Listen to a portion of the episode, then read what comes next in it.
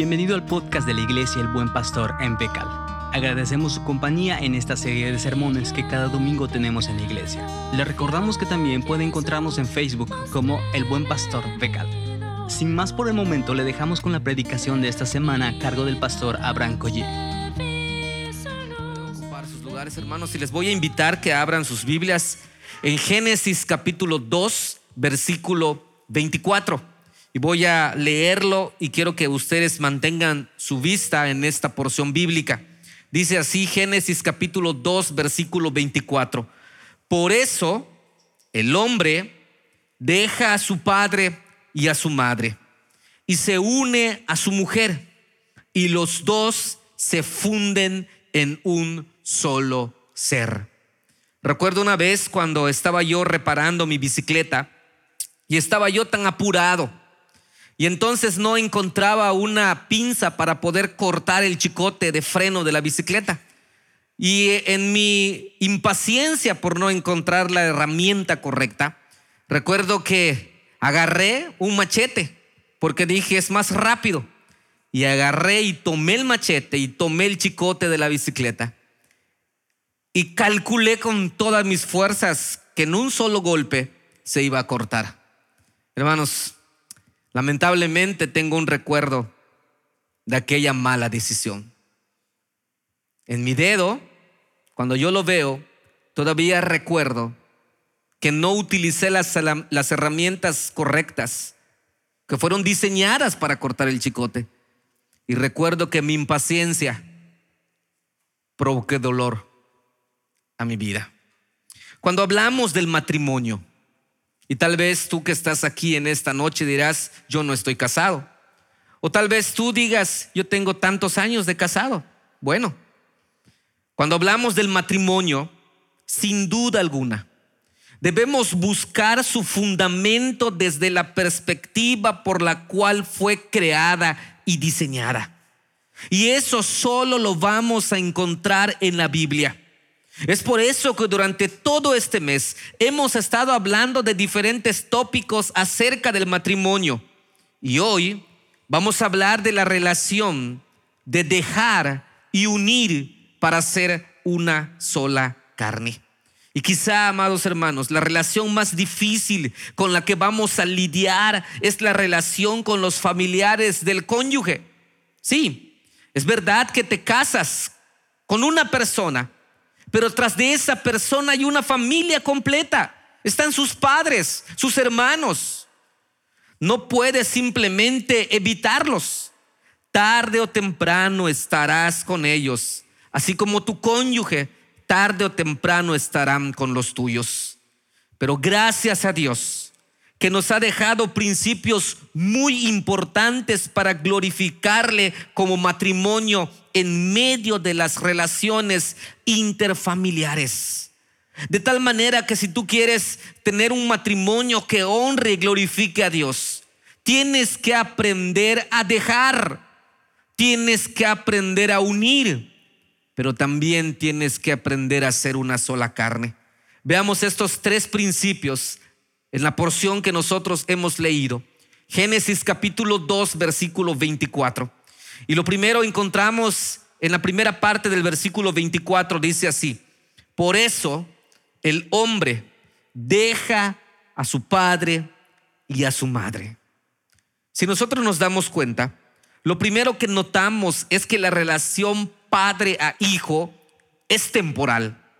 Dios dice que tiene que ser quebrado tarde o temprano. No vas a poder retener a tus hijos a tu lado siempre. Tus hijos tarde o temprano van a tener que dejarte. Dejar a los padres y unirse a su cónyuge en un matrimonio es un proceso importante. Es un proceso necesario.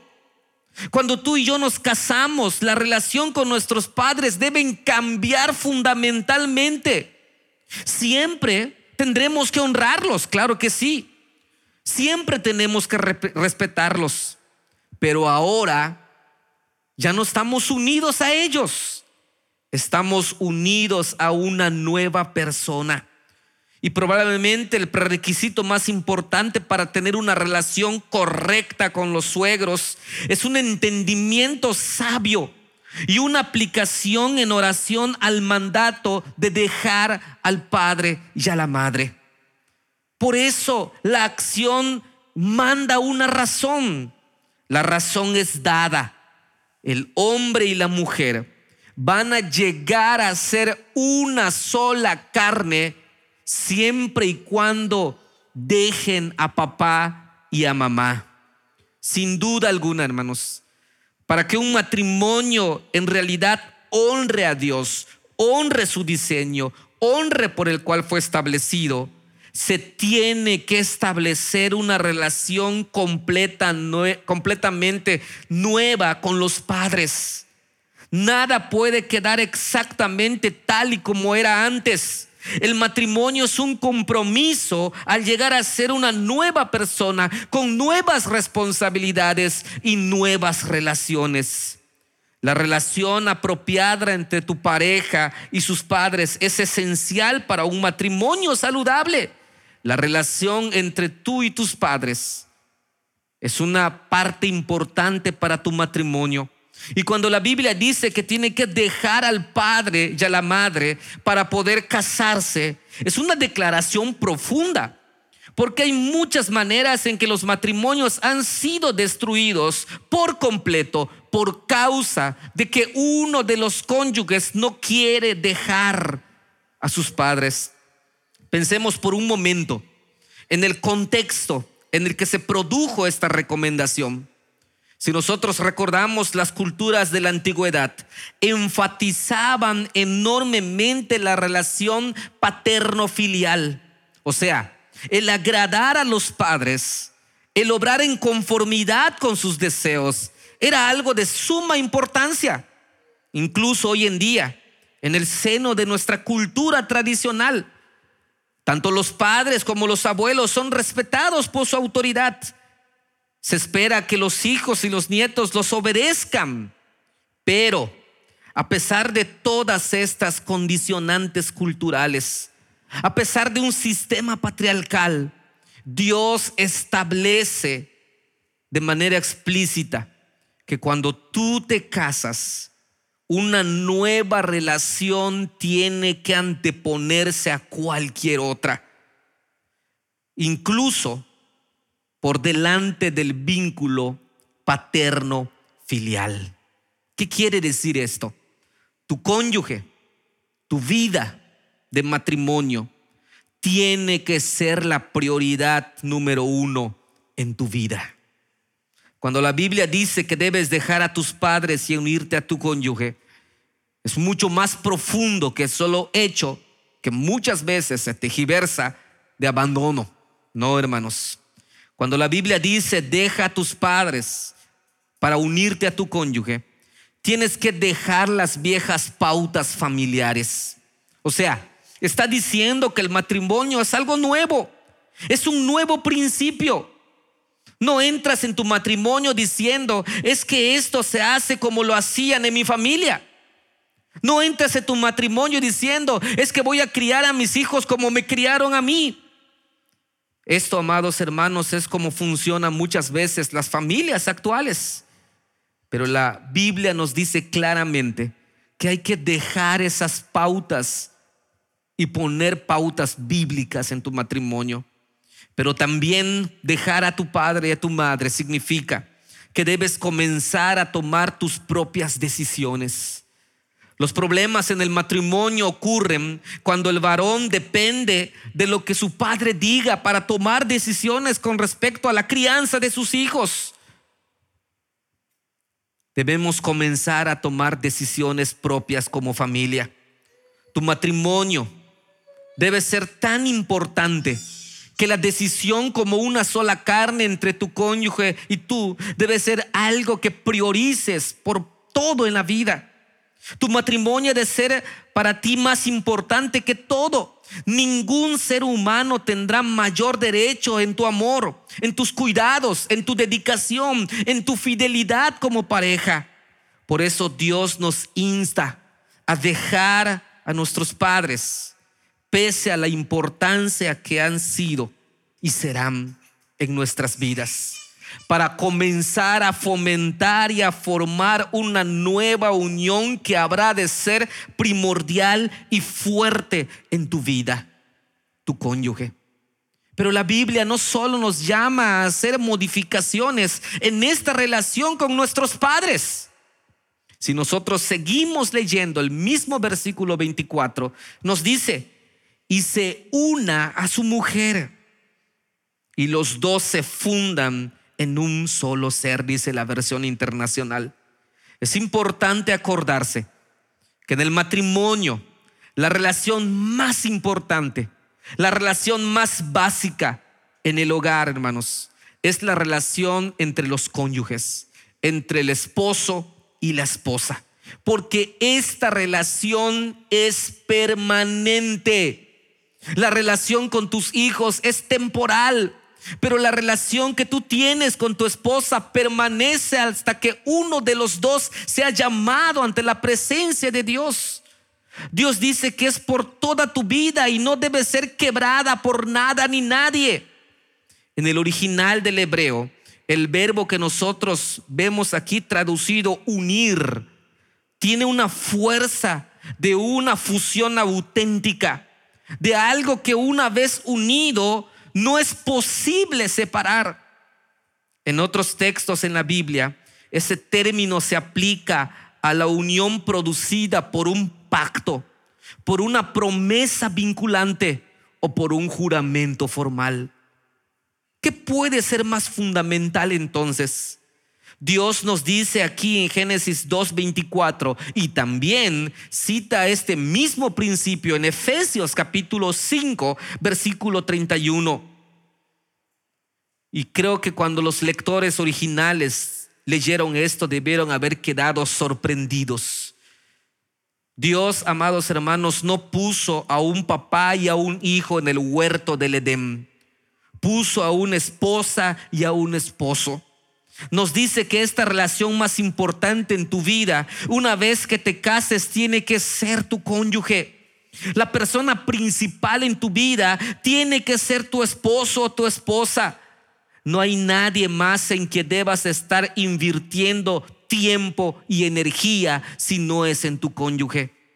Si nosotros nos damos cuenta, en Efesios capítulo 5, versículo 28 dice así, Asimismo, el esposo debe amar a su esposa como a su propio cuerpo. Si decidiste tratar tu trabajo con más importancia que tu salud, ¿qué va a pasar a la larga? Si decides que es más urgente hacer ciertas cosas en el trabajo que dormir y comer bien, al final no solo te quedarás sin salud, sino también sin trabajo. Y esto es la manera en que el apóstol Pablo nos dice que el matrimonio tiene que tener una prioridad en tu vida. Debe ser el centro de tu vida. Recuerdo que decía mi maestra Natalie, cuando eres casado, si todo a tu alrededor está mal o está débil, pero tu matrimonio está fuerte, no importa cómo andes, andarás con fuerza. Pero si todo lo demás en tu alrededor está bien, pero tu matrimonio está débil, no importa, andarás siempre en debilidad. El matrimonio, hermanos, es el centro de todo. Si lo negamos, perdemos todo. Es por eso que en este texto, en Efesios capítulo 5, versículo 31, Pablo está diciendo, no permitas que nada ni nadie tenga más importancia en tu vida que tu cónyuge. Porque simplemente si eso sucede, si hay alguien o algo que introduces más en importancia, el sufrimiento en tu vida será algo real. Es el mismo principio que encontramos en Génesis capítulo 2, 24. El unirse a una mujer. ¿Cuáles son las cosas entonces que están usurpando el primer lugar en tu matrimonio?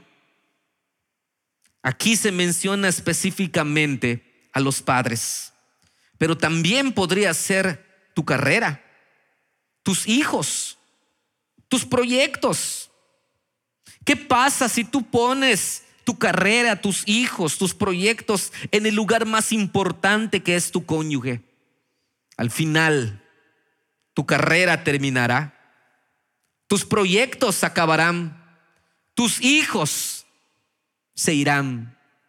Y si no pusiste el empeño en construir un matrimonio sólido, también lo perderás. Dejar a los padres y unirse a tu cónyuge dan como resultado una sola carne. Vean que dice Génesis capítulo 24 en su última sección. Y los dos se funden en un solo ser.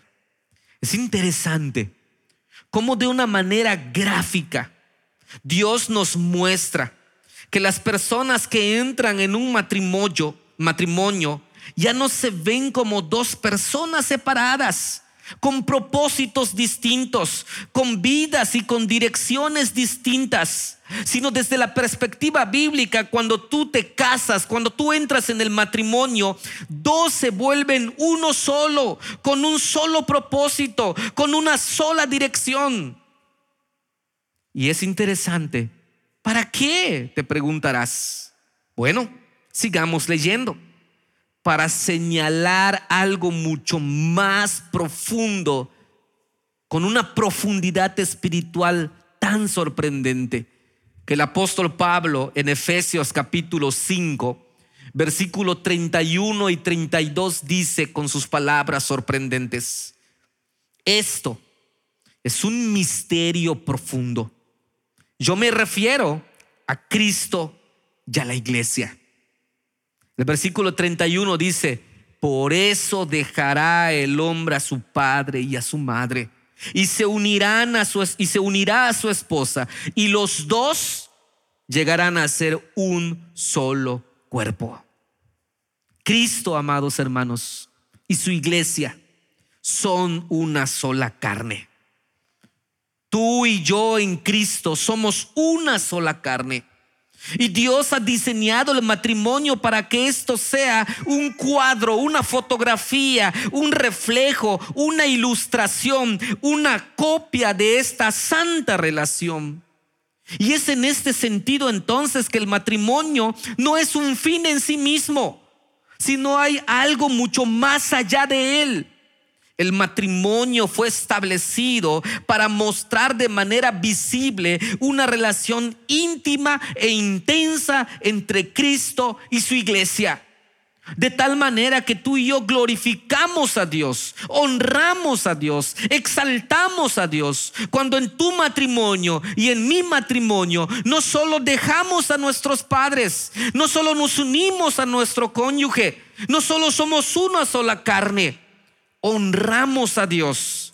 Porque el cuadro que tú y yo reflejamos refleja la relación entre Cristo como esposo y su iglesia como esposa. Cuando el apóstol Pablo dice que este es un gran misterio, no se refiere a que sea un muy misterioso aspecto, sino que las implicaciones de esta verdad son inmensas. El misterio es el maravilloso propósito que Dios estaba escondiendo en las edades pasadas, pero que ahora ha sido revelado a ti y a mí a través del matrimonio. Este propósito es llamar de entre las naciones a un pueblo que sea el cuerpo glorioso de Cristo, la iglesia. La relación matrimonial entonces encuentra así su perfecto antetipo en la relación entre Cristo y su iglesia. El apóstol Pablo no puede nada más decirnos que nosotros entendamos el Evangelio sin este cuadro. No puede pues nada más decirnos que tú y yo comprendamos la profundidad del Evangelio sin antes darnos la profundidad del matrimonio cuando por obediencia al Evangelio actuamos en nuestros matrimonios de la misma manera que Cristo como esposo y la iglesia como esposa, las consecuencias son tremendas. porque entonces estamos dando la supremacía en nuestras vidas a Dios. Dicho de otra, dicho de otra forma, Jesús, hermanos, no espera de nosotros nada que no pueda esperar de su esposa. Nos dice que no tengamos dioses delante, delante de Él. Y lo mismo ocurre con la relación matrimonial. La relación de pareja nunca funciona a menos que pongamos en primer lugar a la persona con que nos hemos casado.